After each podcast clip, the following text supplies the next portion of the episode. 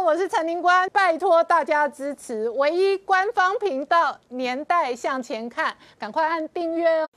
欢迎回到《年代向前看》的节目现场，大家好，我是宁官，欢迎我们忠实观众跟粉丝朋友扫描 QR Code 订阅《年代向前看》YouTube 官方频道。我们看哦，最后关键倒数七十七天，川普今天在造势的场合直接说中国希望他败选，然后同一时间呢，白宫的追杀令直接哦杀无赦，今天杀到台湾的许多家高价的 IC 设计公司。同一时间呢，在北京呢也杀无赦，那这个中央党校的蔡霞的这一个被取。取消资格，并且取消退休金哦，在网络上吵得沸沸扬扬。因为首先蔡霞先前批评习近平哦，说他蠢到极点。同一时间，他接受专访的时候，他说换掉习近平已经是党内最大的公事。事实上，北戴河会议是不是攻防这个议题哦，也是外界关心的政治变数。然后呢，北京最新的追杀令是直接呢以严重违纪呢开除了他的党籍，取消消。交的他的所有退休金，然后他又接受了美国之音跟许多媒体的访谈。而蔡霞的政治事件攻防的同时，中国的水灾还在恶化，水灾带来的粮荒压力，使得川普本人对着镜头说：上个礼拜中国买了有史以来最多的美国大豆、美国玉米，因为粮荒可能造成新一轮的内部矛盾跟压力。而这背后会有多大影响？我们待会要。好好聊聊。好，今天现场有请到六位特别来宾。第一个好朋友汪浩大哥，大家好。再次透视中国研究员，同时是台大政治系荣誉教授明居正老师，大家好。再是台大医师李斌医师，大家好。再是法律专家宋承恩，大家好。再次吴杰，大家好。再次财经专家王以龙，大家好。好，承恩。川普刚刚讲话像不像流氓？像不像说，你看吧，我对你们越凶，你们越买越多玉米、黄豆吧？我现在对中国态度完全不一样了。而且呢，川普直接说中国干预选举哦，希望他败选。这段其实非常有意思，因为挑明来说了，就是说中国的对于美国总总统大选是保持一个一个看法，而且呢，用尽手段，特别是用买的，买玉米、大豆跟农产品，还有畜牧品。然后让影响川普的选民去影响川普的意见，可是川普说的很明显，说现在已经回不去了。美国跟中国之间有更深的矛盾，不再是贸易战了，还有更深的，包括金融战、包括科技战等等。所以意思就是说，你等着看好了，我们这一个，我们不是被买的，我们是我们的选举，我跟我的看法，我的这个行政部门的看法是有更深的根据的。所以，我们来因此来看一下各两个阵营啊。好，另外一个新闻就是说，呃，拜登的阵营，嗯。我呃，拜登的阵营有一个这个美国的政治家杂志是呃一些内部的民主党的人士把这个拜登阵营跟这个奥巴马的这个支持度呃能不能中间的裂痕把它挑出来，这是相当有意思的。也就是说，民主党其实并不是那么的团结，特别是我们看到说，其实这几天民主党正在做这个全国的这个代表大会，要来一致来通过这个拜登的正式代表参选，所以这个。背后有一些裂痕，其实它其来有自。但那个奥巴马时代的这国防部长就说，拜登自己的内部阵营觉得说，呃，奥巴马对他的支持好像不是那么的稳固。嗯，用英文讲就是 the president is not encouraging，就是说奥巴马对他。好像有一点怀疑。那另外一个说法就是说，奥巴马认为说拜登有搞砸事情的能力。嗯这件事情是这里面报道写到说呢，其中的一个 FBI 前他们那个时候的 FBI 的局长叫 Comey，他的回忆录中间说，这两个人行事风格非常不一样。奥巴马是非常精确的数字型的，要论理的。拜登则是一个浪漫说故事的，想要对选民的呃政策对选民的这个影响是什么样子？所以他们常说，奥巴马在谈事情的时候，拜登会说：“总统先生，等一下，我可不可以问个问题？”然后奥巴马就会两眼放空，然后等十分钟，就等拜登在那边阐述，然后再回来说：“那我们拉回来。”嗯，所以说其实奥巴马对拜登的这个破坏的能力其实是有所认知，所以这句话不是空穴来风，就是说大家不要忽略了拜登可能。呃，会砸掉事情的能力，所以其实我们来看一下大选，大选中间的民调，我们昨天已经为各位分析，所以我们做一些深入的分析，就是 C N N 最近最新的民调是周末发布的，那这次的八月的民调跟六月的民调有非常大的不同，六月的时候，呃，拜登还领先大概百分之十四点。十四个百分点，但是到八月的时候，这个差距已经缩小到百分之四，而且它的落误差就是百分之四，所以我们可以看到川普。急起直追，嗯，那我们来现在看一下，深入来分析一下其中的关键因素。第一个关键因素就是摇摆州，嗯，这个百分之四呢，其实是一般性的，在摇摆州的时候，两个人的差距其实百只有百分之一，也就是百分之四十九对百分之四十八。而我们要记得，二零一六年的摇摆州的时候，是川普在十五个摇摆州中间拿了十个州，嗯，所以在川普的总票数其实是输希拉蕊的，希拉蕊拿到百分之四十八，川普拿到百分之四十六。可是呢，总在选举人票数，就是把摇摆州的这胜负一加进去的话，川普拿到百分之三百零六，大胜希拉蕊大概六十多票。嗯，所以摇摆州对于川普来说是一个决胜的关键因素。所以 CNN 其实摆明的说，川普现在面对这个民调，只要把摇摆州守好，其他的胜面是大的，这是第一个关键因素。第二个关键因素是在他的这个选民的差距。嗯，我们在上次的民调时候看到百分之这个。保守性的人士呢，其实百分之七十六，上次是说要投川普，这次升达到百分之八十五，更加重成长，所以他固盘了。粉这样。对，川粉，包括保守派人士，包括 Independent，就是现在没有政党倾向的，包括男性，所以这些人是川普的铁粉。如果川普能够固盘，其实他是有胜算的把握的，而且。他 C N 特别提出来说，这些人大概有百分之十二会会转边，所以变成说现在还有的看，剩下七十几天，川普如果好好顾盘，其实他是有很大的胜算。第三个是 hater，就是说恨因为恨的人投票，那川普是让人爱恨分明，所以百分之二十九的人会因为讨厌川普而投拜登，嗯，但是只有百分之十几的人会因为讨厌拜登而投川普，嗯，所以这个这个告诉我们说，川普希望能够做一些 moderate。做一些中性的，让他不要这么多的人恨他，特别是在摇摆州中间，其实两个人的这个爱恨其实差不多的。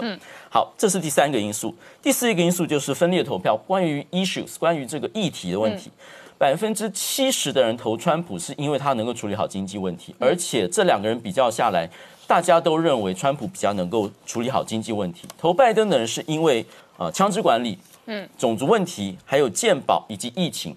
所以，川普的选民其实不太在乎他的疫情的表现，嗯，比较在乎他的经济表现。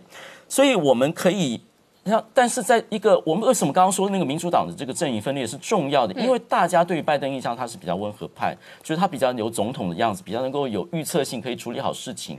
可是如果民主党是分裂的话，其实大家对于这件事情的观念会改变。所以简单来说，川普几个因素我们可以观察：第一个经济问题，嗯，第二个他的保守派的固盘，第三个就是他的现任优势，还有就是他在摇摆州的表现。嗯，最后我们看一下这个新的这个呃参议院。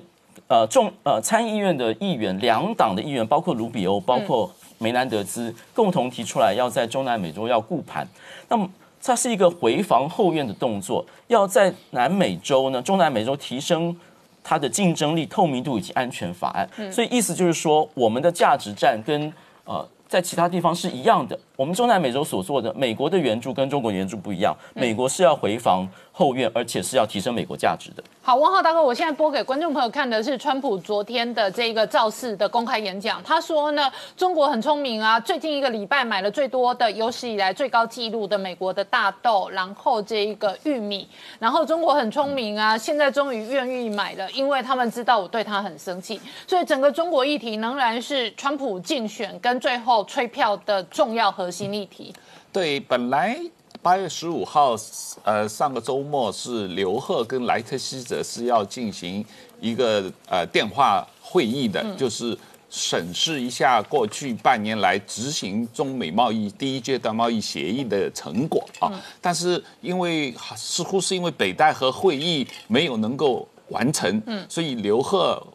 就临时取消了这个跟莱特希泽的电话会议。嗯，但是同一个时间，中国确实加大了购买美国农产品啊。这个普遍认为是因为中国国内的。啊，水灾，因为过去两个月中国啊，从南到北有大规模的水灾啊。今天实际上四川刚刚发布了一级的这个暴雨警报啊，这个洪水警报，所以整个中国的灾情很严重，粮食危机很严重，所以中国大量进口美国的农产品，本来也是自己不得不需要的啊。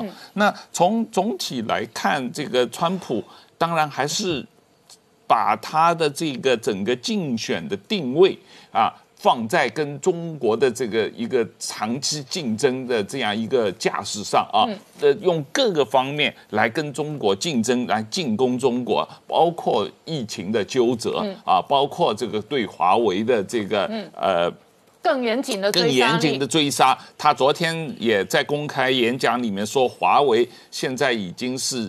间谍为了啊，他 spy 为 啊，间谍为啊，然后他要这个严厉追杀华为，进一步的打压啊，那然后整个啊，他要公开宣布要用这个抵税来鼓励所有美国企业撤出中国，搬回美国啊，而且要限制任何那个有外包给中国生产的美国企业，限制他们不不不给他们联邦政府的这个订单啊。所以很多措施，它是一连串的，同一个时间在。在在往外推，那当然了，我们同一个时间看到，昨天开始美国一连三天美国民主党的全国代表大会嘛啊，那各个民主党的重要人物，这个包括这个奥巴马也出来，奥巴马和奥巴马的夫人，克林顿和克林顿的夫人，还有这个所有跟拜登竞选过总统的这些人都会出来轮流演讲啊，但是主题当然最后还是要登拜登自己最后一个出来演讲嘛，那。这个呃，但是因为这次疫情的关系啊，据说拜登是通过这个 video conferencing 啊，不会呃人亲身出来。但是不管怎么样吧，整个这个呃到目前为止，整个民主党的整个大会的演讲的主轴，嗯，还是比较集中在几个问题上，一个就是。所谓这个社会公平啊，这个反对种族歧视，这个支持这个呃削减对警察的开支，然后这个要要这个整个支持的黑命贵的这个运动嘛啊。那第二一个就是要在整个啊美国推动这个他们叫 Green New Deal，就是呃新能源政策啊，重新这个呃第三一个就是重新推动这个呃呃。multinationalism，这个多边主义的这个呃呃国际政策，并且呢重新啊呃推动这个全球化啊，然后并且是要给这个啊所谓美国大概有一千两百万非法移民也取得各种医疗保险、各种的社会福利的待遇，所以呃共和党的政策啊大家实际上也都是知道的，只不过就是说他们呃。不把对中国的态度强硬态度作为他们的选战的主轴，他们基本上是把对川普的反对作为他们整个选战的主轴。好，我们稍后回来。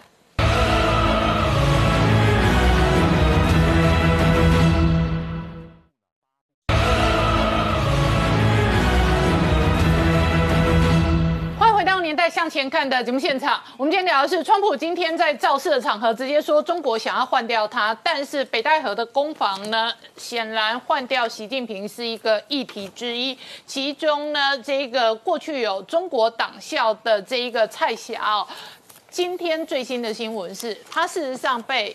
违纪，然后开除党籍，然后砍掉所有退休金之后，他仍然接受美国之音的专访。好，汪浩大哥，我上一段播给观众看的是川普说中国想要换掉川普，刚刚播给观众看的是被开除党籍的这一个蔡霞说要换掉习近平。对我，我蔡霞当然是代表了中国党、中共党内的所谓自由派、开明派的意。一批人的想法啊，那他自己本身是中共党校、中共中央党校的呃退休的教授啊，他自己是研究中国共产党的建设的这个呃退休教授，而且他是三代都是共产党的啊高级官员，他从外祖父到他父母到他的亲戚啊都是。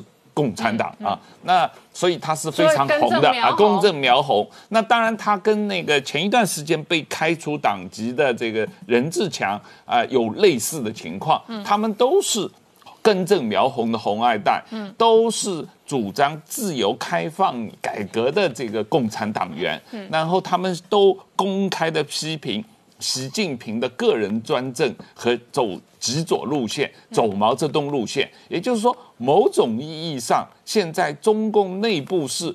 邓小平路线跟毛泽东路线的斗争，现在越来越多的中共党内的人开始站出来说，你习近平走的这个路线是违背了邓小平路线的，所以我们要反对你，习近平应该下台。你所有做的这个呃事情，不是真的是为共产党好，完全是为了你习近平个人权利的这样一个巩固所做的事情。所以啊。从某种意义上来说，你如果看前一段时间美国政府，呃，蓬佩奥特别是他也是集中把这个把中国共产党跟这个中国区隔，跟中国人民区隔，然后把习近平跟中国共产党区隔，集中精力打习近平，这个方向大家越来越明确，因为现在是嗯。中国共产党内部也在分裂。嗯，哎，现在看得出来，嗯，确实有很多迹象显示，中国共产党内部有不同的政治压力跟势力。那我请教一下明老师哦。那蔡霞这一个新闻事件闹得非常大。首先，它是在所有华文、中文的这个网络流量声量当中哦，排名前几名。今天蔡霞这两个字在台湾的 Google 社区都排名前十名。今天排名第一名叫联发科，我刚刚讲了被蓬佩奥杀跌停。人是蓬佩奥台的嘛，不是阮台的，阮是讲蓬佩奥个台呢。然后紧接着呢，另外一个是蔡霞。那蔡霞这个议题哦，那产生了很大的这个政治攻防，你怎么看？对，因为我们过去一直跟大家讲，我们说习近平的权威呢，没有外面看起来这么巩固。我这话讲了好多年，没有太多人相信。我们一直跟大家讲，我们说。其实习近平创造了很多反对他的人。嗯，过去我们不是讲他反贪腐吗？反贪腐是好事情，但动到了人家的这利益的时候呢，那人会反对他。嗯，我再帮大家数一下：第一呢是这些，呃，江派的这人嘛，比如像曾庆红这人；第二呢是贪腐的官员，怕被抓；第三呢，我就明确点，我说是经商的太子党跟太孙党，因为他们利益被碰到。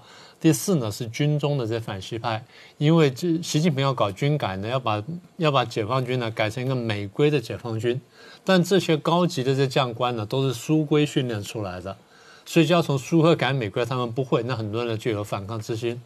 所以当时我讲，我说这四支人呢，呃，至少到目前为止看起来还没团结起来。但是这四支人里面最危险的是太子党，嗯，太子党跟太孙党，为什么？第一，他的地位够高，嗯。第二呢，他人头人脉够广；第三呢，他有钱；第四呢，他的活动空间比较大。比起这另外三批来说，他的活动空间最大。所以第一呢，一直就是有一些反习的人。那现在这个声浪慢慢出来了。第二呢，就是这个习近平的所作所为呢，其实我们从二零一二还看不出来，他是十一月上台。一三的时候，当时我们有点感觉；一四到一五的时候，我们就明确讲说有人会反对他。但是当时的反对呢，坦白说，大部分集中的时候说，你因为反贪腐，所以动到我们的利益。那看起来呢，只是说哦，因为我个人利益被动到了，所以讲出来呢有点理不直气不壮。因为我是贪腐，然后你打我，那我被抓了，好像我也不能说什么。但是我们的确看到有反西派，我们比较明确知道呢是二零一七年，因为。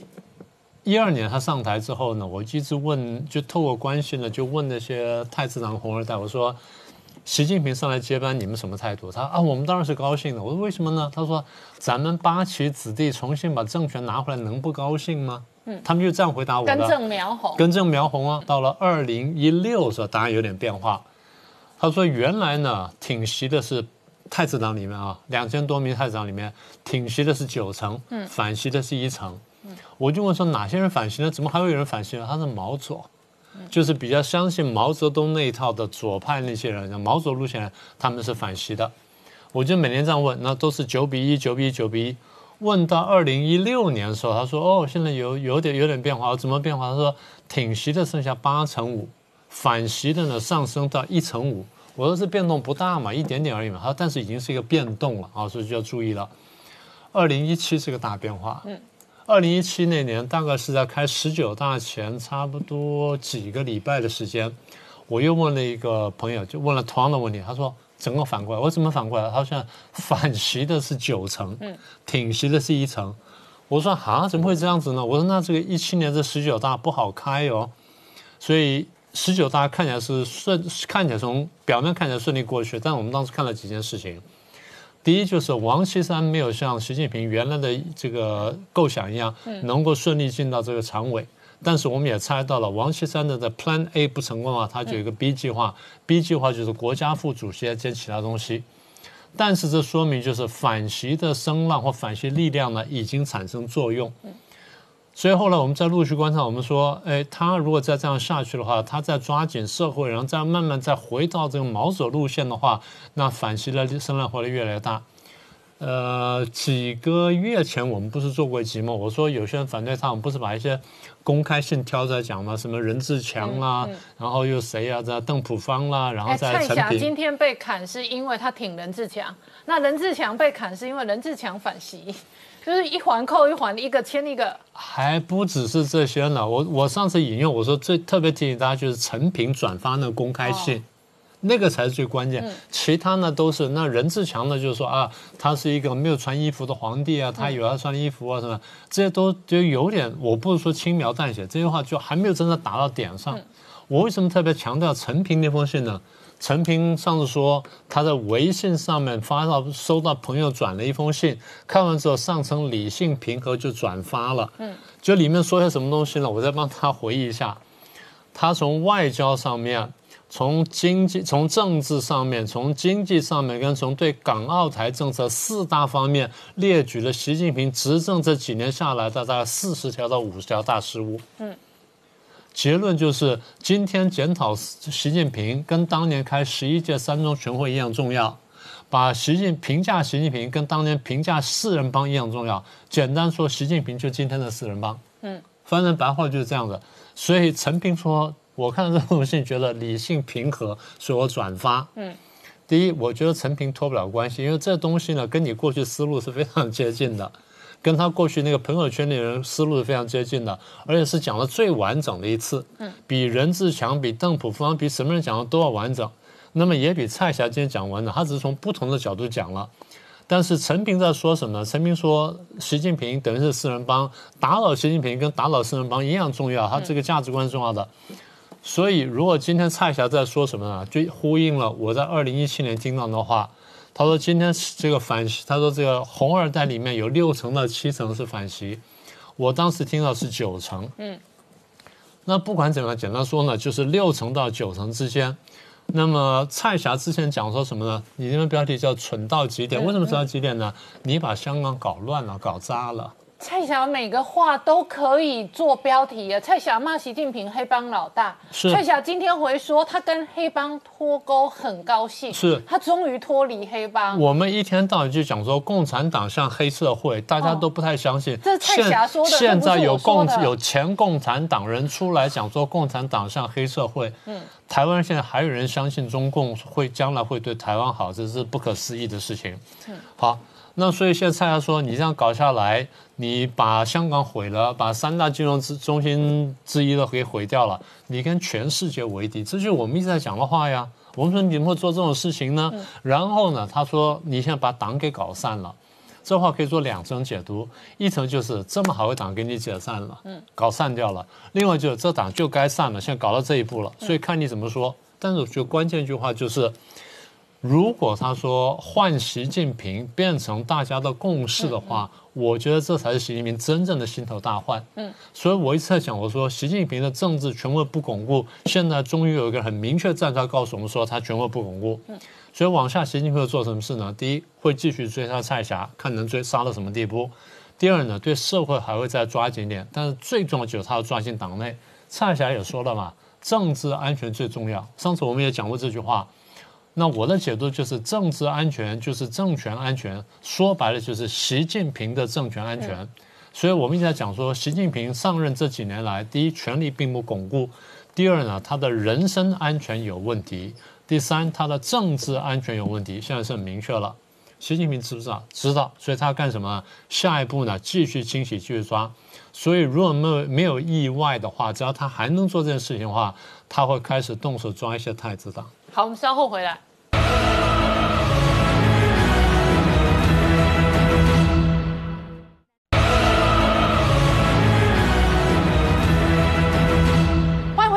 向前看》的节目现场，我们今天聊的是哦，川普今天在造势场合直接说中国要换掉他。那在北戴河会议上哦，换掉习近平变成一个庞大的政治风暴跟攻防的压力。同一时间，川西两人面对的都是疫情的考验，疫情改变了政治的处境。而今天呢，几个最新的新闻，首先是。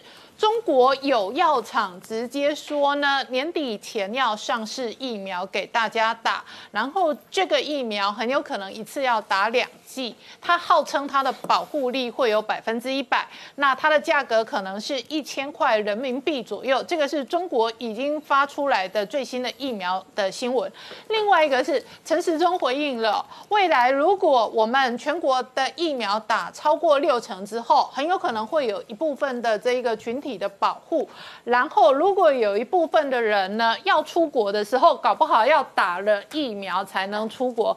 我先请教一下李批，你怎么看群体的这一个保护跟打疫苗，很有可能是变成未来出入境的管理的其中一个把关的这一个原则吗？嗯，首先我我想就是疫苗，很多人就是觉得说它不一定会有效了，但是我们看这个。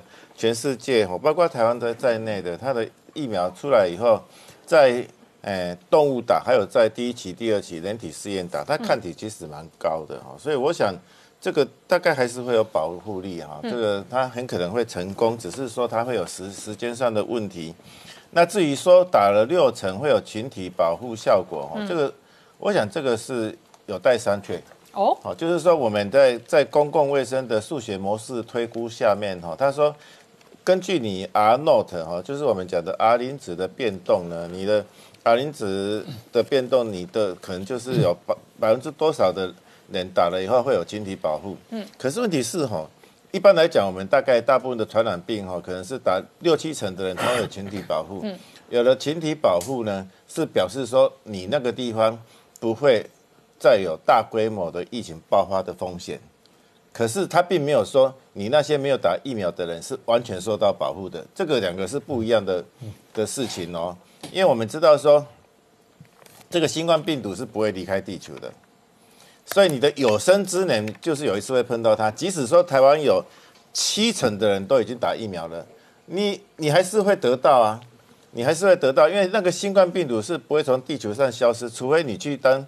什么？我来，我你是来自星星的，你这那样子哈，你去移居月球或火星，否则的话你会碰到它，碰到它的时候，你就你的免疫系统是对它是毫无防备的，你还是会重症。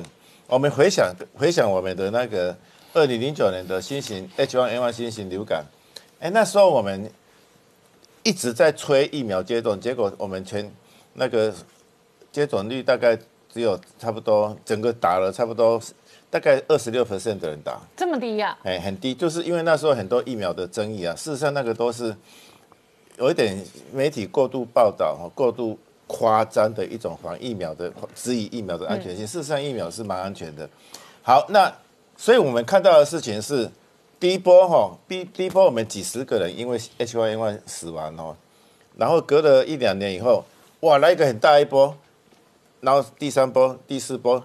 至少五六波 H1N1 一直在一直在流行，就是说你那些第一波没有达到的人，你虽然我们台湾慢慢逐渐出现群体免疫，但是你没有办法移居地月球，嗯，你就是会碰到它，你碰到它就是它还是会有很大的杀伤力啊。所以我是我的看法是，你如果要抑制疫情的扩散，让台湾不会有大规模爆发疫情。那六七十 percent 大概会有群体保护，你就是只会有散散发的病例，但是你要保护所有台湾人民的安全，就是应该百分之百要打疫苗。哦，那现在的问题是说，疫苗慢慢制造出来，它不可能一下子就做做出两千三百万剂疫苗，而且它要乘以二，因为我们做的疫苗说不定要打两针。真的，有些疫苗打两针嘛，有些疫苗只能打一针。非活性的疫苗哈，就是。大概都要打两针。什么叫非活性？就是不没有活性的，就他们大部分都是间隔三到四个礼拜哈，就打两针。打一针建立你的基础的免疫系统的保嗯的一个对它的记忆，打第二针让你的抗体急速的上升，提供嗯提提升它的保护效果。活性减毒疫苗才会只有打一针，因为活性减毒疫苗通常它的免疫刺激效果会比较强，而且呢，有一些疫苗它打了第一针以后，你再打第二针哈，第一针的抗体会消灭掉第二针的活性的病毒，会会会抵消掉它的效果，所以它打第二针的免疫增强效果可能不如非活性疫苗的免疫增强效果，所以它就只打一针。哦，像一开始中国的那个腺病毒疫苗，它就只打一针嘛。可是我们看其他的什么 RNA 疫苗啊、DNA 疫苗啊，那个次单什么灭活疫苗，它都是打两针，哦，这是不太一样的事情。那我们终极的目标应该是最好是所有的人都打疫苗，否则你在你的有生之年，你一定会碰到新冠病毒。你第一次碰第一次碰到它的时候，你就有可能会重症。嗯，然后有百分之我们台湾的资料是一点五 percent 的死亡率，全世界的资料是二到四 percent 的死亡率，那是相当可怕的。百分之二到四，哇，那个那个比那个中乐透还高好多好多啊，是不是？这个是要我们要注意的事情。那所以那个，哎，至于说在前期 疫情前期疫苗出来的这段时间，可能有很多人是没有办法优先打到这个疫苗。那你如果要出国的话，说不定会有这样的规定。嗯，因为我们现在对于防疫的话，等等等等，你刚刚说你如果要出国，说不定会有这个规定哦。我跟你讨论了。现在台湾，如果你要境外人士入境台湾，呃，规定是你要先有一个 PCR 检测是阴性，然后证明说你 PCR 检测是阴性，你就可以入境嘛。那当然还有其他文件，还要居家检疫。对，还要那个居家检疫，它的前提是你是14天。外籍，对你非台湾籍，台湾籍的话是不不需要 PCR 检验的。对，那所以将来的边境管理很有可能搞不好各国就会要求大家要有一个施打疫苗的证明，或者打完疫苗之后抽血，是又有点像我们那个疫苗可以验有没有这个什么呃 B 型肝炎带源啊这一类，有没有可能变成是这样的简历证明，然后才能出入通关？是有可能的、因为现在有些国家就要你 PCR 阴性的证明才能进去而事实上，这个这个不是百分之百，因为你有可能你在潜伏期嘛，潜伏期你所以你你虽然你验的时候你的核酸检验是阴性，但是你进去以后还是要还是要那个居家检疫或者是隔离啦，因为 你说不定哎进去以后一两个礼拜才发病啊，哦，还是有那个可能性。啊，至于现在目前的，目前我们到一些疫区本来就是有所谓旅行者必须要打的疫苗，哦哦，就是有类似的规定。像非洲有脑膜炎球菌流行，有环热病流行。我以前去非洲就两边各打一支啊，一边打脑膜炎球菌疫苗，一边打环热病疫苗，为国这样子，为国这样子辛劳，各打一针啊。好，他就是你要你要进去要有检疫证明，你没有检疫证明，他不让你进去。就是你打完之后，那你打完之后有一个呃协议证明，是不是？对，哦你有疫苗证明，我要拿着那个疫苗证明去哦，要不然他不让你入境哦。啊，非洲有有些疾病本来就是这个样子，那说不定在那个以后，那个如果疫苗上市以后，说不定疫苗的接种变成一个你要出国必备的东西。那至于说你打了疫苗以后要不要验抗体哈、我想像我们现在的旅行者的疫苗，黄热病疫苗跟脑膜炎球菌疫苗是没有人在要求你抗体，你只要打了就好，因为这个问题是所有的疫苗。非洲要求比较低？那个是 international 的那个世卫组织的建议啦。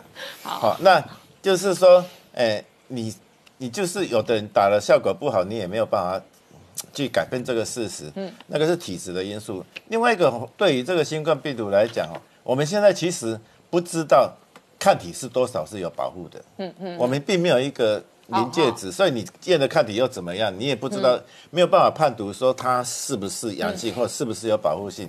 所以在哎，最近的一段时间，大概不会有人去要你的抗体证明了。可是，哎，说不定疫苗上市以后，疫苗的接种证明，说不定是一个很重要的事情。好，那我再请教你一个，你刚刚讲到个人体质，这两天有一个新闻在网络上炒翻天。一个新闻就是说，普丁的女儿打了疫苗，然后就有一个网站说打了疫苗后来往生了。那当然又有人驳斥说这是假新闻。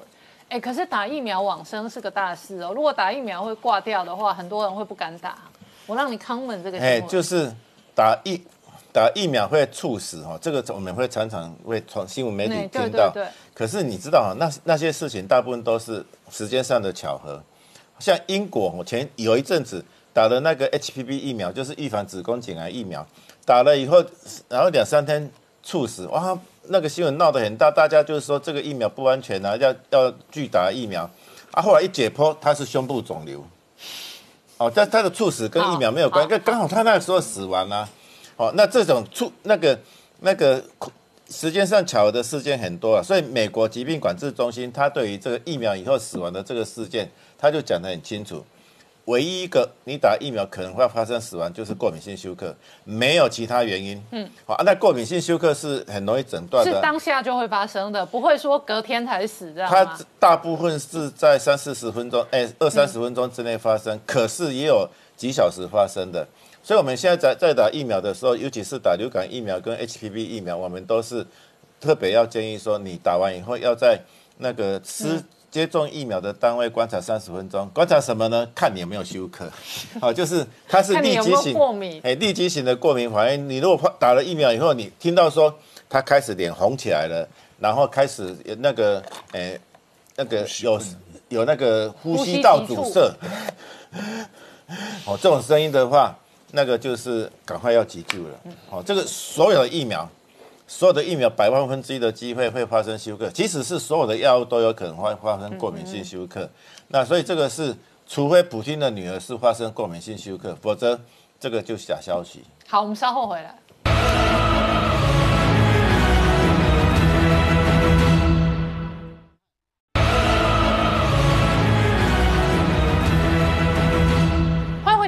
向前看的节目现场。我们今天聊的是哦，美中的关系还在全面恶化、哦。那川普本人说，中国想要换掉川普当总统。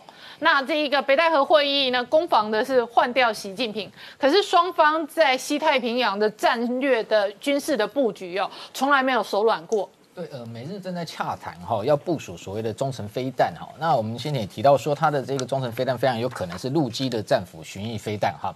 那陆基的战斧巡弋飞弹如果部署在九州或者部署在冲绳，对于这个解放军的东部战区哈，呃，是一个非常大的威胁哈。不过现在就是说，这个呃，有中国的军事专家认为说，实际上对中国威胁更大的是，如果美军研发成功高超音速武器哈，部署在日本的话哈，那这样的一个对中国的一个武力的打击哈，恐怕呃这一个危险性更高。那我们先谈一下前提，事实上为什么日本有可能会部署所谓的这个第成为第一个哈美国洽谈部署这个中程飞弹的一个国家？第一个就是说，这个日本先前哈，他在两三年前已经开始在跟美国洽询要采购一型哈，就空射型的 AGM 一五八 B 哈这样的一个。呃，长射程的一个呃逆中的巡弋飞弹，打算挂载在在它 F 十五 J 战机上上面啊。那这样的一个长射程的一个所谓的逆逆中的巡弋飞弹，其实哈，就是我们先前谈到 B 一 B 轰炸机上面也装备的哈，这样的一个 JASSM 哈。那如果它真成型的话，基本上都可以达六九百六十公里之远哈。所以这个日本的空中自卫队，它本来就希望透过这样的一个。呃，空射型的一个巡弋飞弹哈，具备对这一个中国有一定的一个防备跟打击能力。同时间，他自己也在研发所谓的高超音速武器哈，HGV 的这种滑翔体的这样的一个弹头哈。那先前已经有特别对外公开说，万一他的西南诸岛有事的时候哈，呃，日本自卫队要有能力哈，能够在火力上在迅速。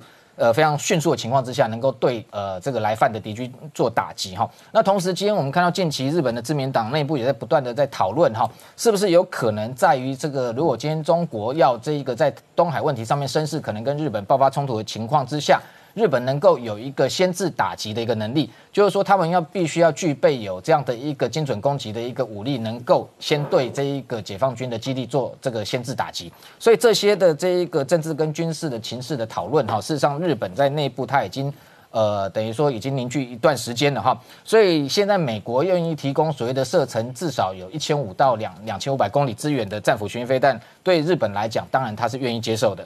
那至于说这个所谓的高超音速武器的部分哈，如果有的话，我相信日本它可可可能美日合作，或者是它也不需要自己研发，直接跟美国采购都有可能哈。但是我们大概评估一下哈，高超音速武器对于解放军来讲，如果部署在日本的话，的确会是非常大的一个威胁哈。举例来说，我今天如果它部署在九州，呃，以如果以福冈为主哈，周边的这个区块，它离北京的距离大概将近一千五百公里之远哈。如果我们今天说这一个美军的高超音速武器，它先前这个川普号称有十七马赫，我们不要算多，我们用十马赫来算就好了。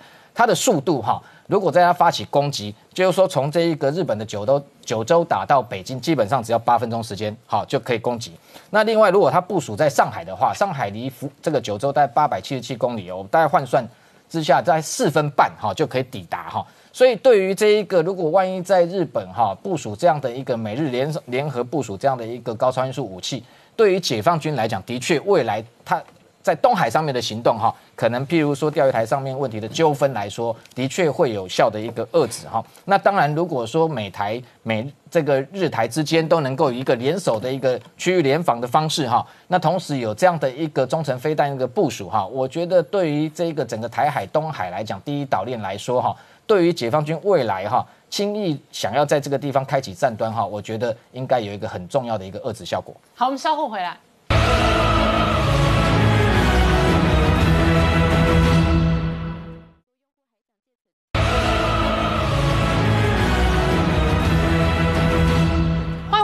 向前看的节目现场，我们今天聊的是，川普本人在造势场合说，中国想要直接换掉他，但是呢，美国国务院的追杀令一波比一波凶，所以今天杀到台湾的 IC 设计高价股哦，这个 KY 系列啊，联发科直接杀跌停。那确实哦，白宫现在对于整个科技战哦，也是寸步不让。对这个继了封杀这个抖音哦，还有这个微信之后呢，下一步啊，大家我们昨天有讨论到，接下来可能会锁定这个阿里巴巴嘛，那甚至更多的 A P P 啊，你因为川普告诉大家说，里面其实我我可以给大家一个数据啊，如果是二零一九年单季的季度，我们来看哈，你可以发现，在 A P P Store 的营收排行榜前一百名哦，里面就二十二个 percent 超过哦，是来自于中国控制或中国直接的子公司啊，所以这么多的一个份额，二十二个 percent 就也许都会成为川普下一个目标，因为他把它干掉之后，把他们制裁之后，那个二十二 percent 就可以回到美国的 A P P 公司嘛，这个很简单的数学啦。那川普还会说，这个除了封杀，另外一手他要把他们美国企业带回这个美国本土，增加就业的机会，啊他再次强调。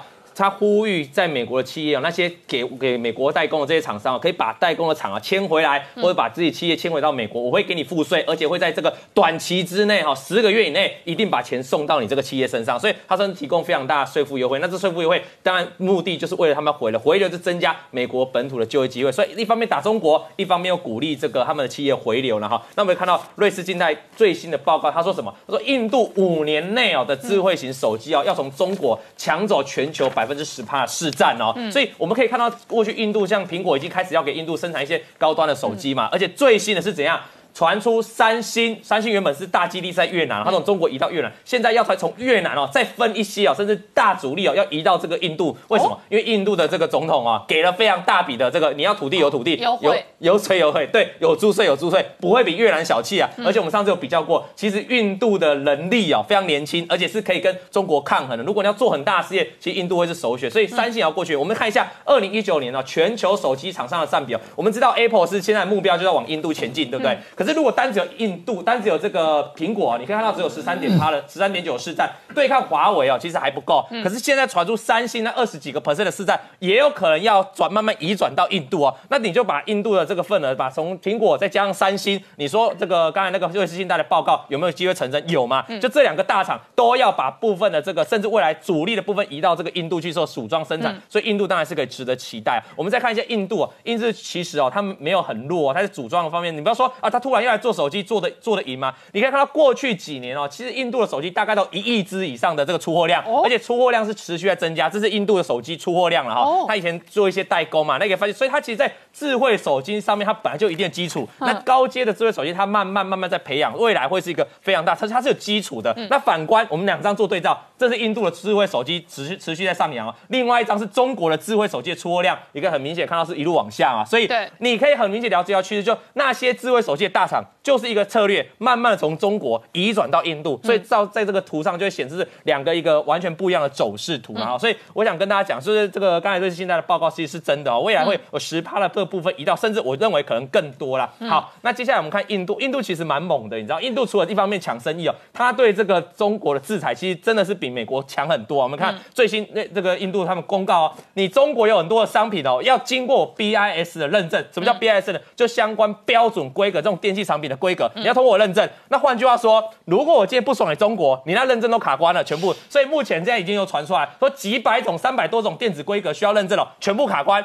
有的已经等了三个礼拜还没有核准。所以这个变相就是说，印度可以告诉你中国说，我把的咖喱哈，要不然你就不要来卖。我下面有最后一张，有一张清单，清单你可以看到什么智慧手机啊、手表啦、电子的零组件啊、穿戴式的耳机啊等等，这是截录而已哦，有将近四百样的商品。现在都被列入，你必须通过 BIS 的认证，认证之后你才可以卖。那如果一直认证不过呢？那中国当然你就必须要去巴结一下印度啊，大概是这样的逻辑啦。好，今天谢谢大家收看《年代向前看》，也提醒我们忠实观众跟粉丝朋友扫描 QR 后订阅《年代向前看》YouTube 官方频道。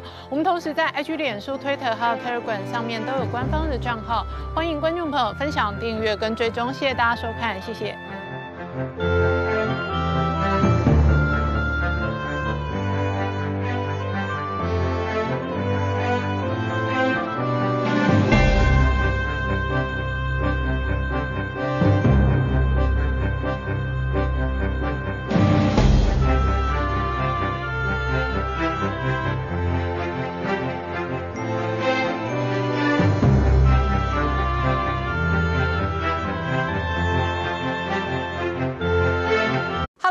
陈宁官，拜托大家支持唯一官方频道《年代向前看》，赶快按订阅哦！Hello，我是陈宁官，拜托大家支持唯一官方频道《年代向前看》，赶快按订阅哦！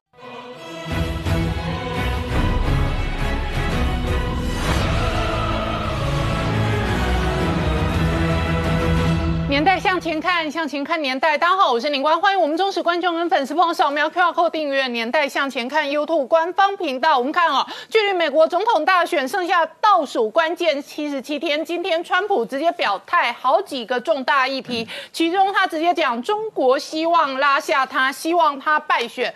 与此同时呢，美国对于中国在西太平洋的军事战略上面呢，包含了环太的军演，也包含了各式各样的军。是全新的布局呢，现在动作越来越大，包含最新的这一个哦新超级巨炮，可能直射北京跟上海；另外一个是导弹直接放在中国门口，引来了解放军跟中国官媒的不满。然后同一时间，美国商务部今天丢出新的封杀名单，点名包含台湾特定的 IC 设计厂商，敢供货给华为的话，一律就杀。所以今天一早，联发科股价直接杀。跌停锁跌停收跌停，同一时间呢，美国步步紧逼的同时呢，中国高压制港，国际军事跟这一个战略专家判断，恐怕永远会失去台湾。不过呢，这个环球时报胡锡进再度发文，再度大呛。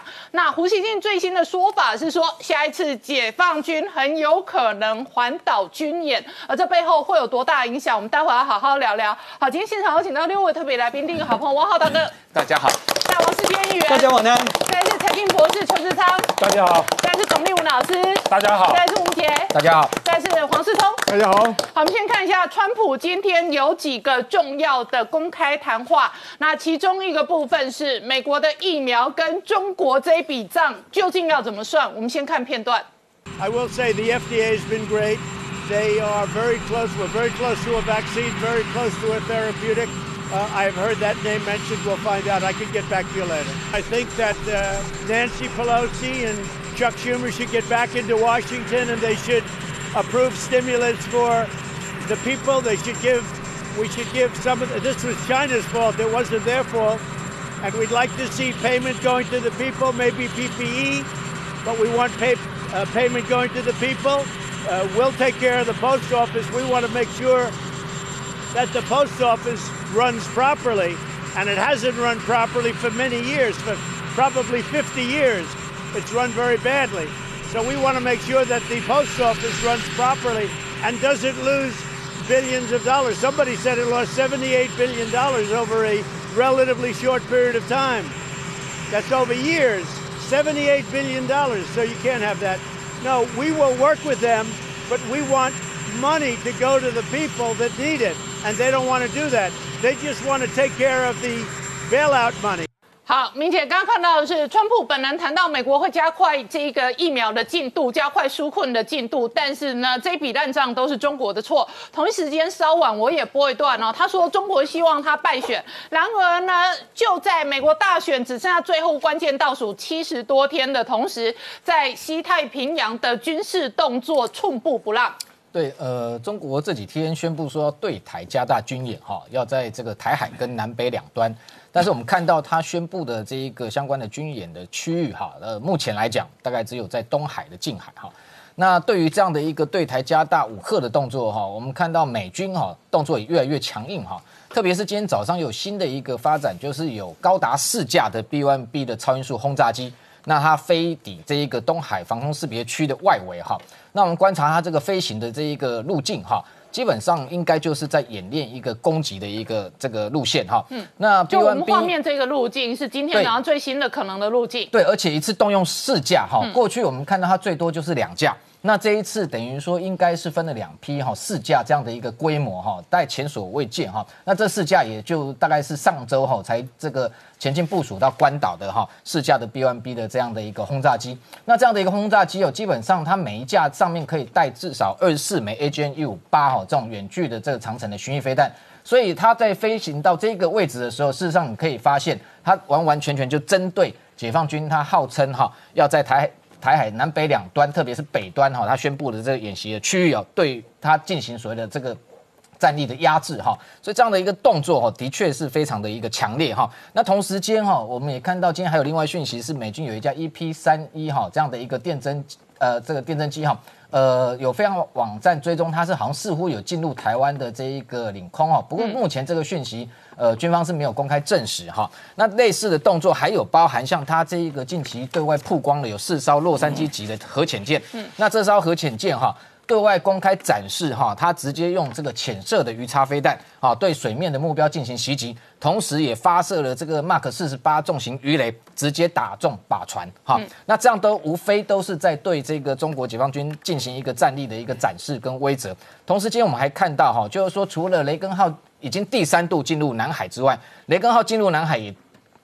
昨天也先跟这个 B1B 有进过呃进行过联合的海空操演哈，同时间还有在这一个日本的这个佐世保的附近的海域哈，先前有一艘日耳曼号的这个两栖船坞登陆舰，我们看到它在演练的这个科目也非常特别，它放了好几艘所谓 LCAC，就是所谓的气垫船，那在这个呃做相关的这个演习，基本上气垫船哈就是用来夺岛作战哈这样的一个登陆演习之用哈，所以在那个区块哈放这样的一个演习的样相关的画面，是不是也在？向解放军示警哈，在南海的区块哈，事实上美军在两栖登登陆作战上面是有所准备的。同时间我们看到就是说环太平洋军演哈，呃，今天也正式的展开。那今年比较特殊是说，因为本来邀请二十五国，不过因为疫情的关系哈，先前我们陆陆续续有注意到。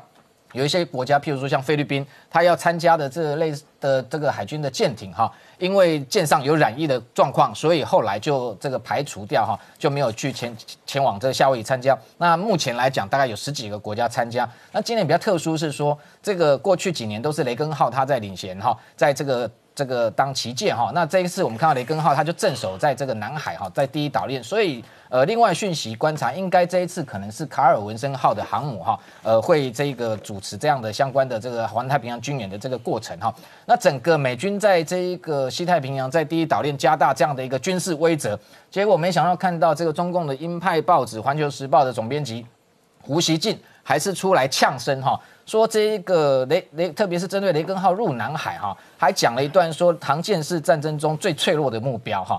如果他的这个推论是成立的话哈，我们就不知道解放军为什么也要追随美军去这个加紧，要这个造这个制造所谓的航母战斗群哈，因为他自己都已经认为说航母是脆弱目标，那你今天造这个辽宁号、山东号又有何用哈？同时间他又这个呃对台也进行文攻哈，说除了在台海跟南北两端之外，未来还会进一步在台湾的东面进行环岛的大军演，嗯，这样的一个文攻武吓哈持续不断，但是很矛盾的是，同时间你又看到昨天环球时报的社论，反而这个。这个提了一篇哈很奇怪的，对他们来讲，呃，一个外界很意外的论调。他要他认为说哈，这个美中台三方哈，因为现在的整个情势紧绷哈，应该都要恪守不开第一枪这样的一个说法啊。事实上，我们认为有两种可能哈。第一个就是说他自己哈，这个社论内容其实已经有谈到哈，他也认为说外界认为说你就是碰到美国就软了，就是一个示软的一个示弱的一个举动，所以他还特别讲说这样的一个呼吁不是胆怯软弱哈。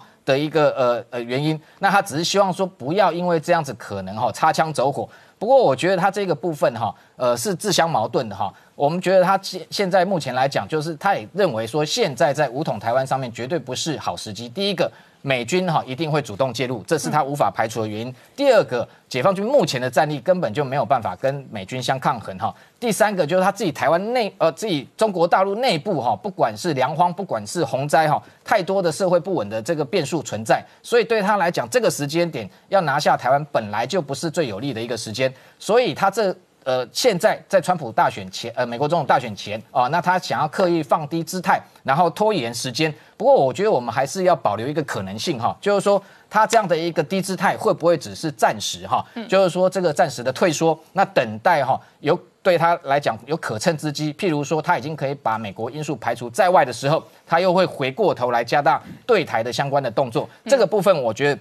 台湾还是要保留警惕的一个可能性。好，那董老师现在看起来，美军是有这一个各种超级的布局哦。那压根就布在中国国门大门口。我先补充刚才那个 B one B 轰炸机哦，那个是什么意思哦？四架 B one B 轰炸机，好，就刚才明杰松所讲的，它上面的载弹量哈，可以毁灭中共的两艘航空母舰战斗群哦，绰绰有余啊。那为什么会这个时候开来试驾 B1B 呢？哈，因为这跟最近这一阵子在台湾啊，一呃稍早哦，中共解放军的将领说攻打台湾的话，三十六个小时就可以坐在台北市喝咖啡。最近又有人说首战即终战，嗯，好，所以呢，啊，这个展示美军展示他的这个迅速的机动的打击的力量。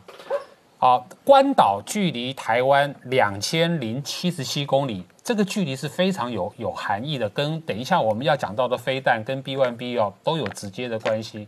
B1B 它的时速是一千五百公里，换句话说，B1B 从关岛起飞，飞到台海的周遭不用两个小时，然后如果再配合 B N B，毕竟只是轰炸机，再配合。这个美军的它的 F 二十二或 F 三十五的隐形战斗机，它就可以对这个呃整个中国沿海，对中共的三大舰队形成这个最严重的威胁。嗯，两个小时就可以到了。所以从这个角度来说，台海如果发生战事的话，我们不见得什么要要撑三个礼拜，撑三个礼拜太久了。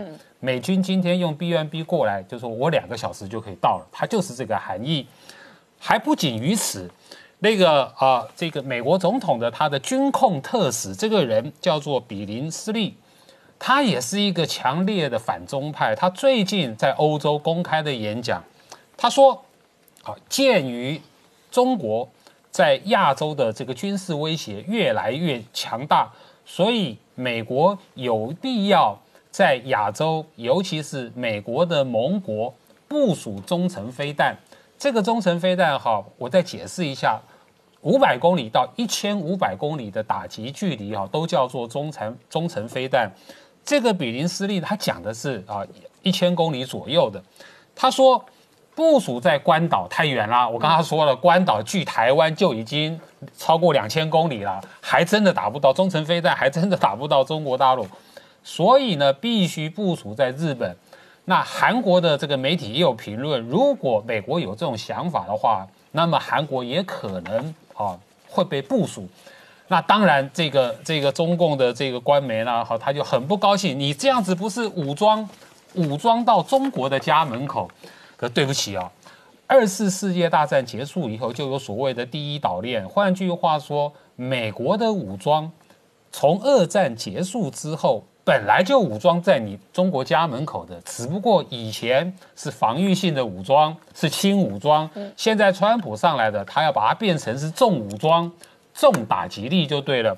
那另外，我们上次有讨论到的，美国的这个媒体他也说了，也透露说，美国正在发展一款新型的这个巨炮，这个巨炮呢可以打到一千六百公里。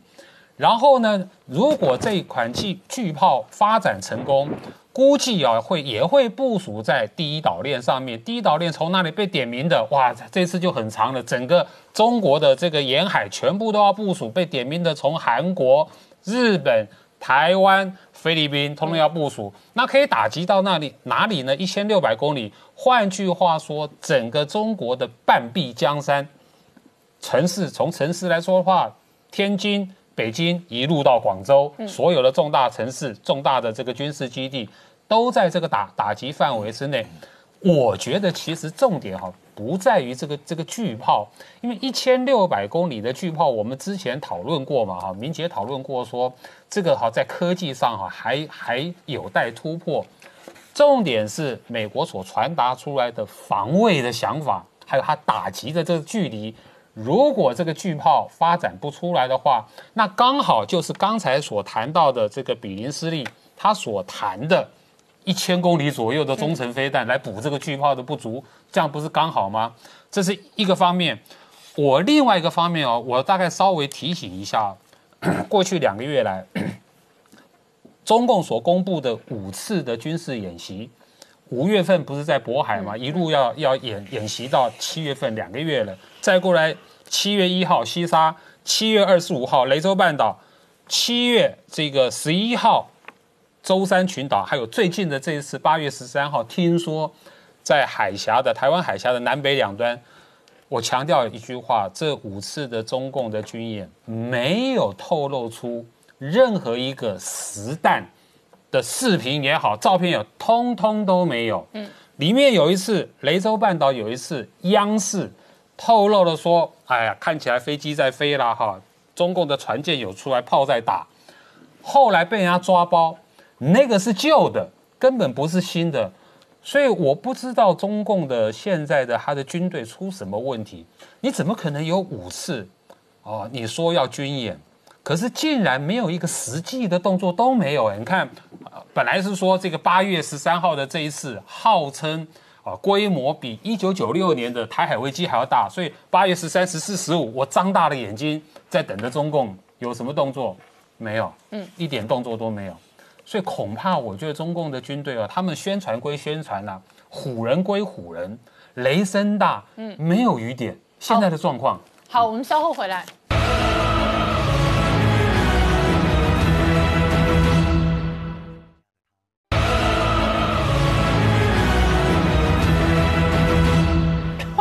年代向前看的节目现场，我们今天聊的是哦，美国事实上距离总统大选只剩下不到八十天，所以呢，现在看起来对于中国的战略，川普本人跟他的团队步步步紧逼。那美国国务院最新还有一连串的黑名单，敢碰华为一律杀，所以今天一早连联发科。股价都直接灌杀到跌停。然而同一时间呢，全球的国际战略跟外交专家观察台湾跟香港的命运，特别是在北京高压制港之后，恐怕永远失去台湾。好，世界议员刚刚看到的片段画面是蔡英文总统哦谈及了这一次我们跟索马利兰的建交。现在看起来哦，美国扶持台湾跟打台湾牌是全方位的，你怎么观察？哎，当然不，您关首先哦，我认为。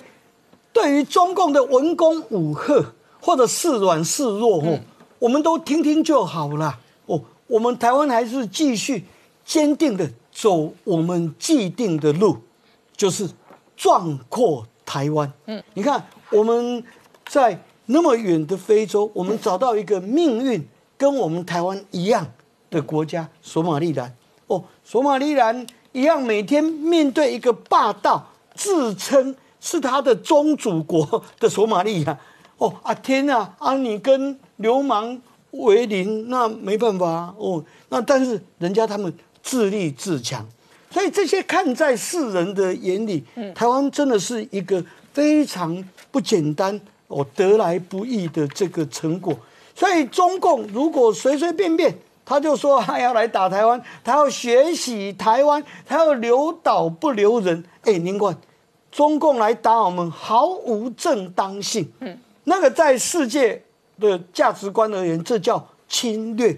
所以，当中共对台动武的时候，你不只是打台湾而已，你中共等于向自由世界宣战。嗯，哦，那你中共敢不敢这么做？你要不要这么做？那你中共你自己就看着办吧。哦，我们台湾人那很清楚，难得时候假庆崩登蛋里啦。哦，假庆崩登蛋里。阿贝，你都来吧。哦，那说实在话，能够跟索马利兰建立起这样的关系，而且这个关系看得出来是可长可久的，这会受到全世界所有自由世界国家他们的祝福啦。因为这个代表了一个很重大的意义哦，就是说，当这个受压迫者他们怎么样自己站起来以后。他又联合世界上同样命运的国家，嗯，一起携手向前走。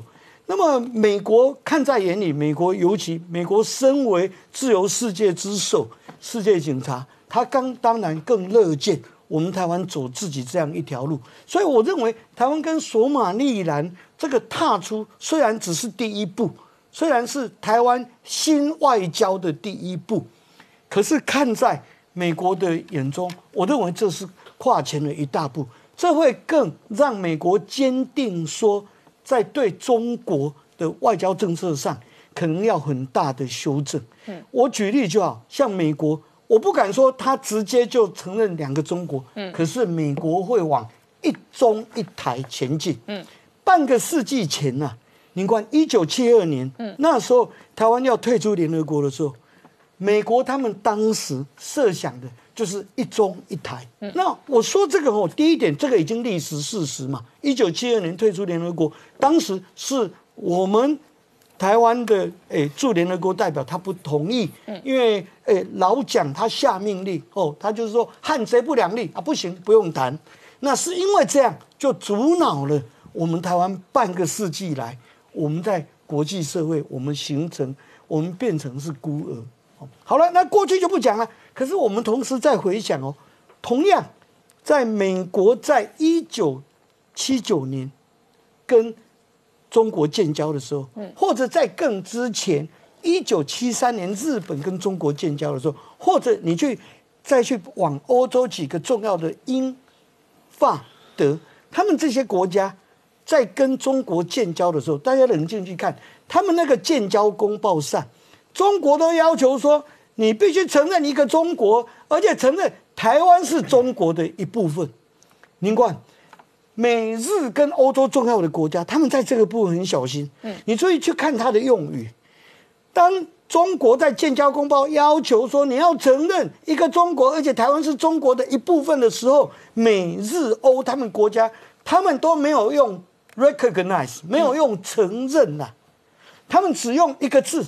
很简单，acknowledge，认知，就是说，他们美日欧国家对于中国自己宣称台湾是中国的一部分，他们是认知，acknowledge，就是啊，我怎样了，阿里都往你讲，但是他们不承认，不 recognize，哦，所以这个在当时就留下了伏笔，然后再来我们推这个旧金山合约，很多二次大战以后那时候提及到。我们台湾前读的这一些内容条文，我们可以很清楚的看到，当时日本帝国战败之后，他放弃对台湾的拥有和管辖，嗯，但是他并没有说放弃给谁，所以依这些，我们台湾事实上在国际公法上，我们台湾还有我们自己生存独立的空间，嗯，那这就是我们现在我们政府在我们全体。国民热切期盼下，我们政府带领我们吼，那走向一条我们台湾自由、独立、尊严的一条道路。所以我认为中共的文攻武赫，或者这两天的示软示弱，吼，我们听听就好哦。我们告诉中共，台湾准备好了。你要怎么样？你自己看着办吧。好，汪浩大哥怎么观察？今天《纽约时报》事实上有一篇文章说，美国提升台湾地位就只差哦，这个还没有直接正面承认主权。对，这个呃，《纽约时报》当然是反映了美国内部的很多资库的对这个问题的讨论。现在这一类的声音声音越来越多了啊。但那个就是说，现在实际上台美关系已经提升到啊。唯一一个没有正式外交关系的这样一个程度，实质上所有的关系都是一个国家层面的全面的外交关系啊。这个关系不光是政治的，也是战略的，也是啊科技的，也是军事的啊。那台湾当然是要抓住这个机会啊，这个呃把自己做大做强嘛。特别是我觉得台湾应该学习以色列跟美国的关系的这样一个经验啊。那以色列这个虽然是只有一个七百万人口的国家，但是它是一个充满是是一个刺猬型的国家啊，它浑身都是刺啊，它谁也惹不起它。这个它是一个有啊非常强大的。战略自信心的这样一个国家啊，那我觉得台湾在这方面可能做的还不够，战略自信心不够，价值观的自信心不够。这个台湾应该就是说，你要很好的切入到现在整个国际反共的新冷战的格局，在这个格局里面，很明显就是台湾有三大优势要充分发挥起来。第一就是你在全球科技产业链里面的优势，这个优势包括半导体的，包括医疗器材的啊，医疗产业链的，怎么样能够跟美国进一步结合起来？不要像这种联发科那样，两头都想挣钱，两头都想讨好的这种情况，早晚要被打屁股啊！那我觉得这方面的科技产业链的优势，台湾一定要加强。那第二一个。这个很明显的就是台湾要在自己的国防方面加大投资，这个问题已经讨论了很久了。台湾现今年是还是增加了一点啊国防开支，但是只有占 GDP 的百分之二点三，还是太少啊。这个呃，起码第一步应该做到百分之三啊。面对中国这么强大的啊。中国的国防开支是台湾十五倍这样大的这个呃压力，呃，台湾现在需要，特别是海军和空军啊，在这方面的需要的这个呃打击能力、这个威慑能力啊，这一需要进一步的加强。那第三一个就是我刚才提到的所谓这个价值观上的自信，这个要向全世界啊声援，包括香港，包括呃呃新疆。包括西藏，包括各个地方的支持，这个大家这个争取民主自由的价值观的这样一种一种呃世界的潮流啊，我觉得台湾这方面实际上可以做的呃比原来更多啊，一更要走向世界的这样一种态度。好，我们稍后回来。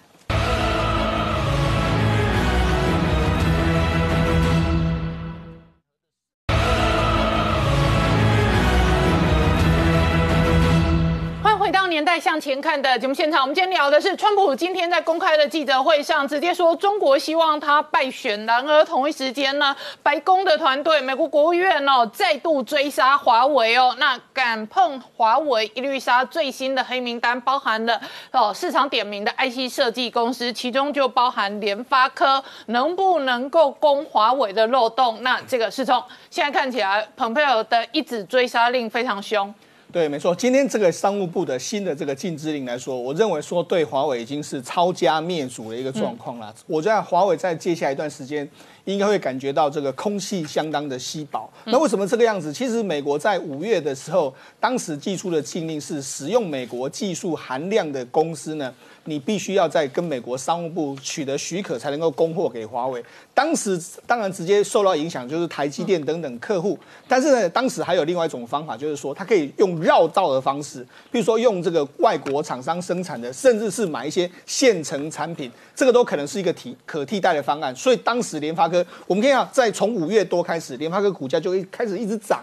为什么？因为市场都认为说它可以吃到华为的这个订单，但是没想到今天这个美国这个它新的这个禁令说什么呢？它是说呢，在五月份的禁制令的基础上，将这个禁令的范围延伸在美国设备在国外制造的所有晶片。嗯，也就是说，你只要用到美国的设备，然后在国外制造的所有晶片，全部涵盖在内。那么一来的话，联发科就不可能供货给这个华为了。这个不止影响到联发科，事实上台湾有很多 IC 设计，原本都是想说，哎，中国要去美化，那我可以承受这个订单。包括你可以看到今天上市上柜公司的什么细粒 KY 跌停啊、利基啊、爱普一大堆 IC 公司、IC 设计公司全部跌停。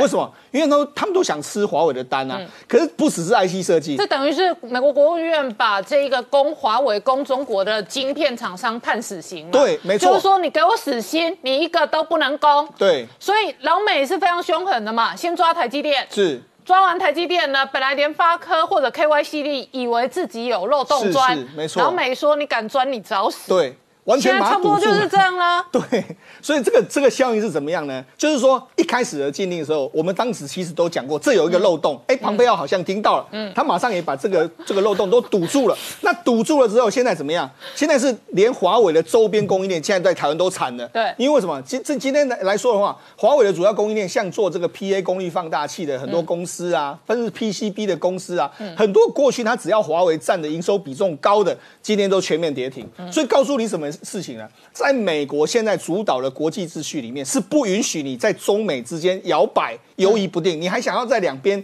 吃、两边吃、两边市场，那是不可能的一件事。所以就今天来讲，而且他今天呢，同时还公布了三十八家公司。这三十八家公司包括了华为在海外的很多子公司，甚至在海外的一些，包括说分支机构。他甚至还甚至还找到了两家公司，这两家公司是华为的组装厂，过去大家都不知道。然后他把这两家公司的名字也弄出来了。所以，那其实美国在对付华为的身上来说，它其实做了相当仔细的研究，跟相当精准的一刀一刀切出去，就是让你华为几乎是一刀毙命的这个状况。所以，未来对美国的科技业者来说，它会产生心理的畏惧。嗯，它会只有对华为这对华为这个样子吗？大家不要知道，现在啊，这个什么，川普不是在想说，可能要对阿里巴巴这个样子，甚至未来有很多美国的，哎，中国大陆的科技业别的不说了，阿里巴巴了，腾讯了，对，请问他们用的伺服器，他们用的零组件，可不可以给供？对，当然这可能是接下来的美国，如果真的在更狠的时候，他可以用这样的方式啊。嗯，你既然是我说华为跟 TikTok，或者说跟微跟这个 WeChat，他们的。理由都很像啊，都是违反国家安全嘛。那你可以对华为这样，你也可以对 TikTok，你也可以对微信这样，你甚至你也可以对阿里巴巴这样，甚至你可以对中国大陆很多科技公司，比如说什么寒武纪啦一大堆，他们之前有制裁过的那个清单，所有的名单全部都可以这样做啊。所以他今天只是火力展示给你看，我先展示华为一家就是我优先打击的对象。那如果你还你还。玩民不领的话，我接下来有更多的方法可以完全来对付你。那现在对中国大陆来讲的话，中国大陆我们看到最近华为做了一系列动作，包括说啊，我要什么南泥湾计划，嗯，然后包括什么塔山计划，言下之意就说，哎，我要用我自己中国大陆能够做的 IC 的这个制制造的这个东西来完成我国产化。可是不好意思，到目前为止。中国大陆能够国产自制的最高的产能就是二十八纳米到四十纳米之间，跟台积电现在的七纳米、五纳米是差的太远了。所以对目前来讲的话，全中国都想要救华为，但是很无奈的是，全中国都救不了华为，所以才有那个余承东就说：“哎，我们华为发展了这么久，最遗憾的就是没有做到晶片。”那他也知道说，接下来的日子会非常痛苦。所以我觉得，对中国大陆的科技业者，现在必须要了解到一点。你现在跟美国对抗来说的话，你的科技真的会一口气倒回到五六年前的水准，那这是没有办法弥补的这个伤害。那除了这个之外来说的话，其实今天还有另外一件事情，就是，诶，美国的这个这个美国的苹果公司呢，他到立讯到越南立讯去看这个立讯的厂。嗯，那立讯怎样？立讯他是把他的厂呢移到越南之后呢，移到越南之后呢，可能这个未来苹果有可能会在越南委托立讯去制造。他们的这个相关的这个 iPhone。那这这个立讯把组装厂压在越南，从越南出货，对，然后越南出到美国的货可能可以躲掉关税战，对。对对，也就是说，其实呢，那立讯是中国扶植的哦，是啊，立讯是中国扶植替代富士康的哦，是是。可是连立讯也要跑，也要跑路到越南，立讯也是知道说，哎，我如果未来都在中国大陆的厂房的话，我有有一天也是会被制裁嘛，所以我赶快有部分的产能能移先移。你可以看，现在今现在很多中台湾的厂商，你看。之前的伟创的厂卖给这个立讯，嗯。然后之后来凯盛跟那个这个合硕合并之后，哎，果未来说我们要到海外去设厂，今天传出来可成又要卖，把中国大陆的厂可能要卖，所以你可以看到，其实台湾的供应链都已经知道，你继续待在台湾，其实会没有好下场。你可以看到这个广达林百里董事长说的很明白啊，现在美国的客户很喜欢我们，为什么？因为我们都在台湾生产，所以我觉得这是一个未来的趋势，在美国的大刀一挥之下，科技一分为二，这个版这个图这个情况是非常非常明确，未来绝对不会有那种在中美之间能够游移两边，然后两边都赚的公司，那是不可能会出现的。好，黄世聪，你就数学论数学，从数学的角度来讲，台积电选择了美国老大，所以台积电牺牲了一部分华为的客人。对但是台积电因为独家生意、对独门技术，所以排队在等它产能的一大堆，对所以牺牲掉华为没关系。对但是今天联发科、今天 KY 呃今天利基全都跌停。是我刚刚点名的全都是高价的 IC 设计股哦。对对对那他们跌什么？他们跌 现在美国国务院不给供了。对，所以台湾非常鲜明，台湾的电子产业供应链或者台湾的供应链最大的大客户就是美国老大，美国大腿。是然后其他的最终你没有两边摇摆的空间对，间。没有了，没有这个我们放在能性了柯文哲每次在那边画三角形也是一样的笑话。是你以为你两边都能讨好，你最后只有四趴。是而且四趴以后可能都没有。对，这就是他也没有看到这个国际局势的变化。嗯我觉得很多蓝营人是没有看到这个局势变化，他认为说中国大陆跟美国关系是过去那样子的关系，现在已经完全不是。当你要被迫要选边站的时候，你要选哪一边？我相信绝大多数的台湾人都选要选美国那一边。那你是逆着整个大势在做的话，你当然会非常惨嘛。就像今天你很多公司他想要跟中国大陆做生意，那你的下场就是你准备吞两根、三根跌停。那这个后后果就是，可能未来两三年时间，你都要想办法去开发华为以外的客户，那就是你要遭受到的后果是这样。那一方面对台积电来讲，哎，反正我已经从去年开始刻意的在减低华为的供应链，他都去年就一直在减啊，华为能够不接就不接，能够不接不。九月十五号时间一到，他就完全不接，所以你看他已经在做这样的防卫，所台积以我嘴巴不说，可是他所有的动作都往美国靠。对，没错，就台积电很清楚嘛，他嘴巴也不说，可是他告诉你他加快亚利桑那州的厂嘛，是是他嘴巴也不跟你啰嗦，但是这一个美国的订单他赶快抢，华为的产能赶快砍，，对对，没错。所以现在看起来。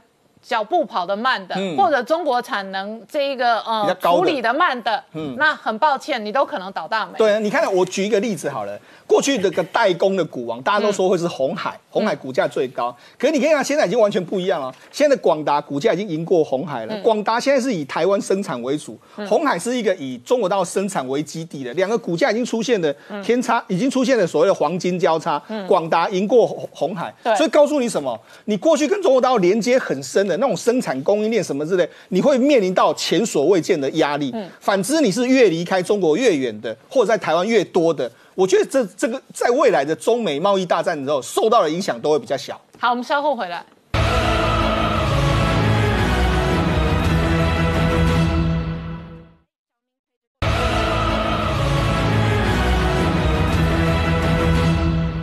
年代向前看的节目现场，我们今天聊的是美国总统大选剩下不到八十天，但是呢，白宫一直追杀令，再杀华为哦，几乎是直接判死刑哦。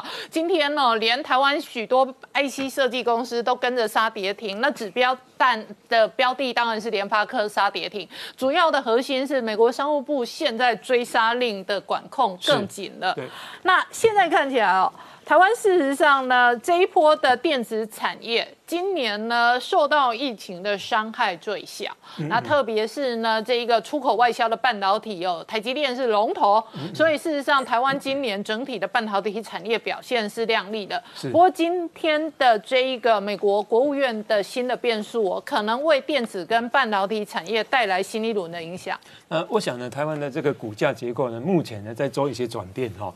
像上个礼拜我们提到说，IC 类股的这个股票呢是比较高，所以说我们在在追逐这个 IC 类股股价的时候呢，可能要用比较总市值跟这个杜宾比例，或者是所谓巴菲特的这个比例呢去看。那目前来看的话呢，有关于 IC 类股的这个呃股价呢，已经到市价总市值的这个七点八倍左右。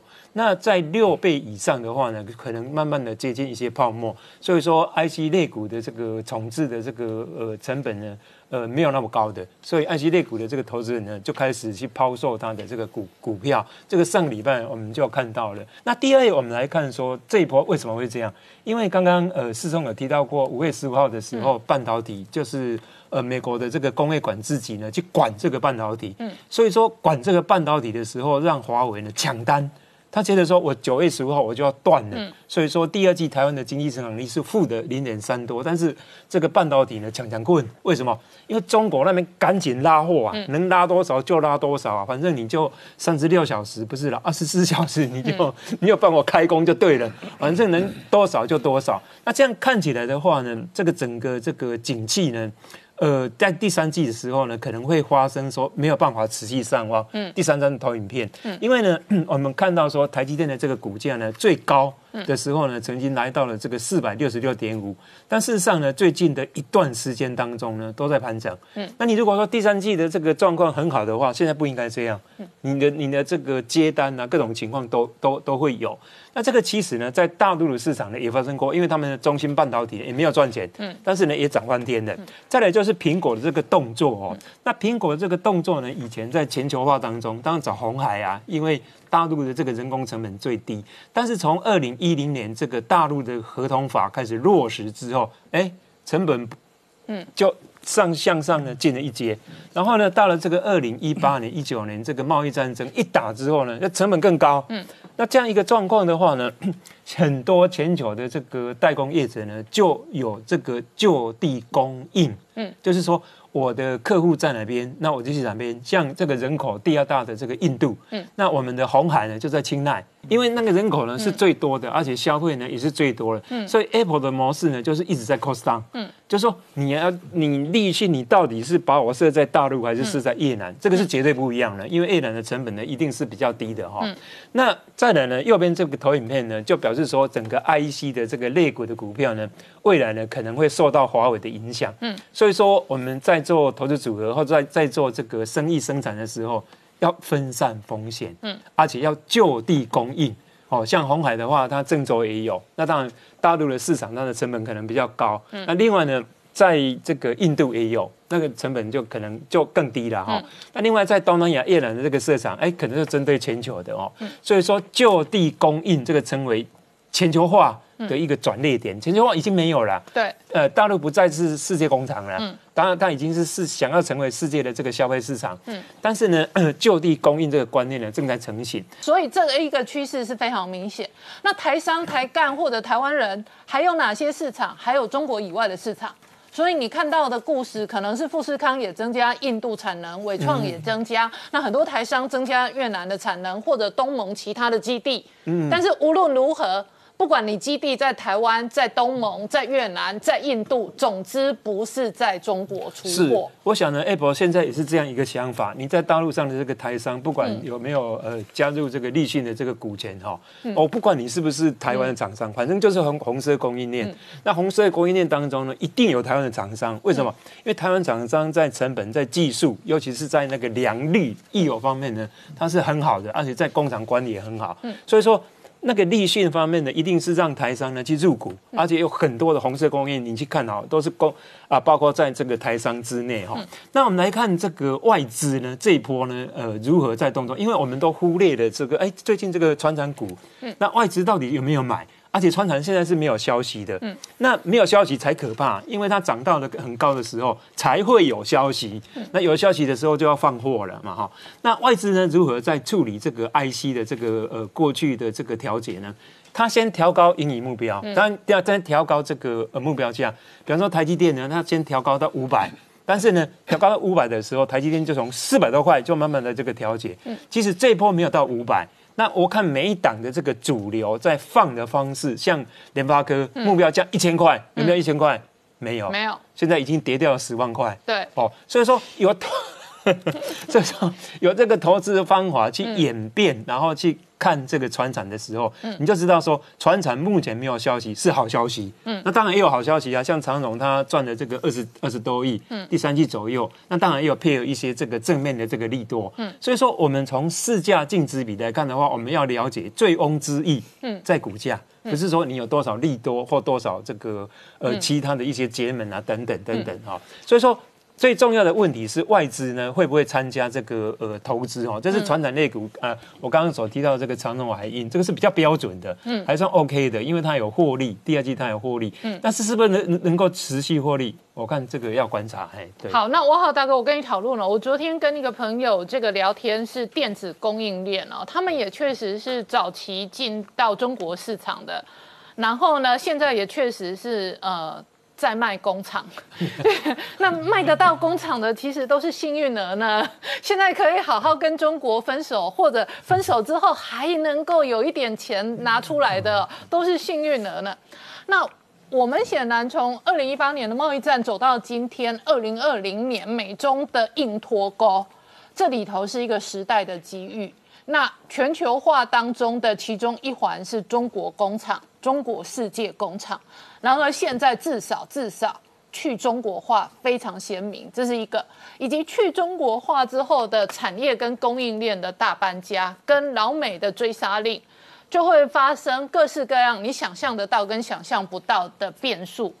两个月前的联发科以为它还能够独家攻华为，两个月后的今天它杀跌停，因为蓬佩尔不准攻，蓬佩尔要不准攻，你联发科要不要要不要认？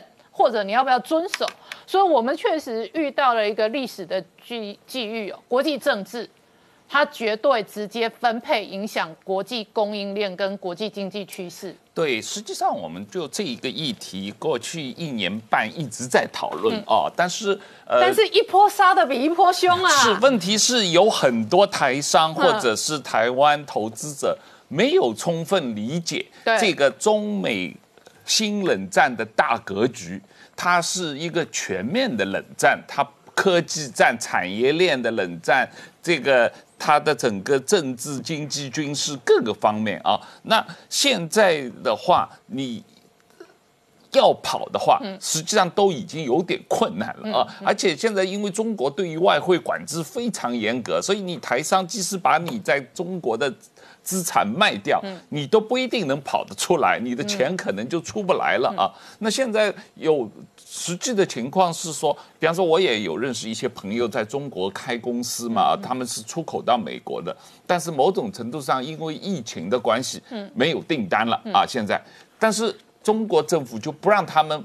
裁人，OK，你所有人还得每天付他们工资，你还得继续开工。啊，生产出来东西卖不掉没关系，你就你就内循环，没没有内循环，因为他这些东西是给美国人做的品牌的产品嘛，所以这就很大的问题啊，你就被卡在里面了啊。现在的实际情况就是说，你如果这些台湾的厂商还想做中国生意的话，你就要彻底的做好。这个世界就是有两个市场，这中国的市场和美国的市场是两个分割的市场。那你在中国的市场，你在中国内参加中国内循环，你挣的钱可能是回不来的。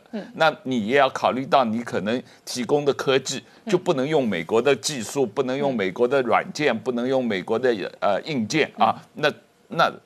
那如果你要做美国的生意，你就要要到越南去设厂，到印度去设厂，来台湾设厂。就说这样的全球的产业格局，这个趋势已经是不需要争议了，大家已经很明确了。是川普一年多以来不断讲讲的，对。然后很多人不理解，特别特别是包含很多年代向前看的观众，可能年代向前看的忠实观众会理解，是非年代向前看的忠实观众会觉得我们没事把川普的话拿来播这么多干嘛？我们没事把蓬佩奥的话拿出来讨论干嘛？因为蓬佩奥的话下来，他的追杀令就下来；是川普的话出来，他的政策就出来。是然后呢，不长眼的、搞不清楚状况的，他今天就杀给你看。是然后你以为你可以两边攻的，他今天告诉你两边攻。所以我刚刚模拟了一个状况，我说当他要杀阿里巴巴的时候，是那请问你伺服器可不可以卖？是啊，当他杀到腾讯这个程度的时候，请问你的零组件你可不可以卖中国？是很明显。所以你往后往后他杀到哪里，你就哪里都不能碰。所以那个红线是他决定的。是他决定，他今天决定联发科不准卖，所以这是你联发科的新红线。但是联发科你上半年卖到的都是你赚到，对，但是你下半年没有这一块了。是。是是这个问题，他杀阿里巴巴，这个刚才你讲是和夫妻，因为他一定是是要去杀阿里云，嗯，这是很明显的这个。然后他已经跟你讲了，呃，这个香港联交所会有问题啊，会会要倒大霉，他已经跟你警告了，你不要这个。他跟你说香港联交所要倒大霉，你这个时候去香港挂牌去跟他混的，你会不会倒霉？是，当然是，当然是。然后所以他话说的很清楚，是听的人没听懂哎。是啊，是啊。这个微信也是同样的情况嘛，腾讯也是同样的情况嘛。那现在的话，台湾当然这方面政府也在做一些工作了，台湾经济部也在缩紧对于中资的来台湾投资的这个管制嘛。啊，这方面我想下一步台湾要跟着美国也加大这方面的管制，不光是对于中资，所谓港资啊。伪港资、假港资来投资的话，也会缩紧嘛？啊，那当然，整个科技的出口，对香港的科技产品的出口，对中国的科技产品的出口，这样将来美国可能会有一个非常全面的封杀。那昨天川普又讲了另外一个话，就是他要全面的补贴美国企业回。这个搬家搬家离开中国回美国，就他补贴搬厂费。你的工厂如果愿意搬到美国，你的搬家费我补贴。那优先第一轮已经处理的是医药跟这个所有设备的医疗的供应链。而且以后是不管什么产业，你只要愿意回回来，美国政府就给你这个给你这个税务的优惠，给你税务的这个抵扣啊，同时。如果你还继续用中国的企业做你代工的话，嗯，美国政府就不给你政府的订单，嗯。啊，所以这两方面政策同时要执行，嗯，那大这个很多人不理理解这个事情，这个对于整个美国的产业链的变动影响会很大，嗯，那如果美国产业链都跟着走的话，那台资企业要不要跟着走？要不要跟着跑？好，我们稍后回来。Hello，我是陈林官，拜托大家支持唯一官方频道《年代向前看》，赶快按订阅。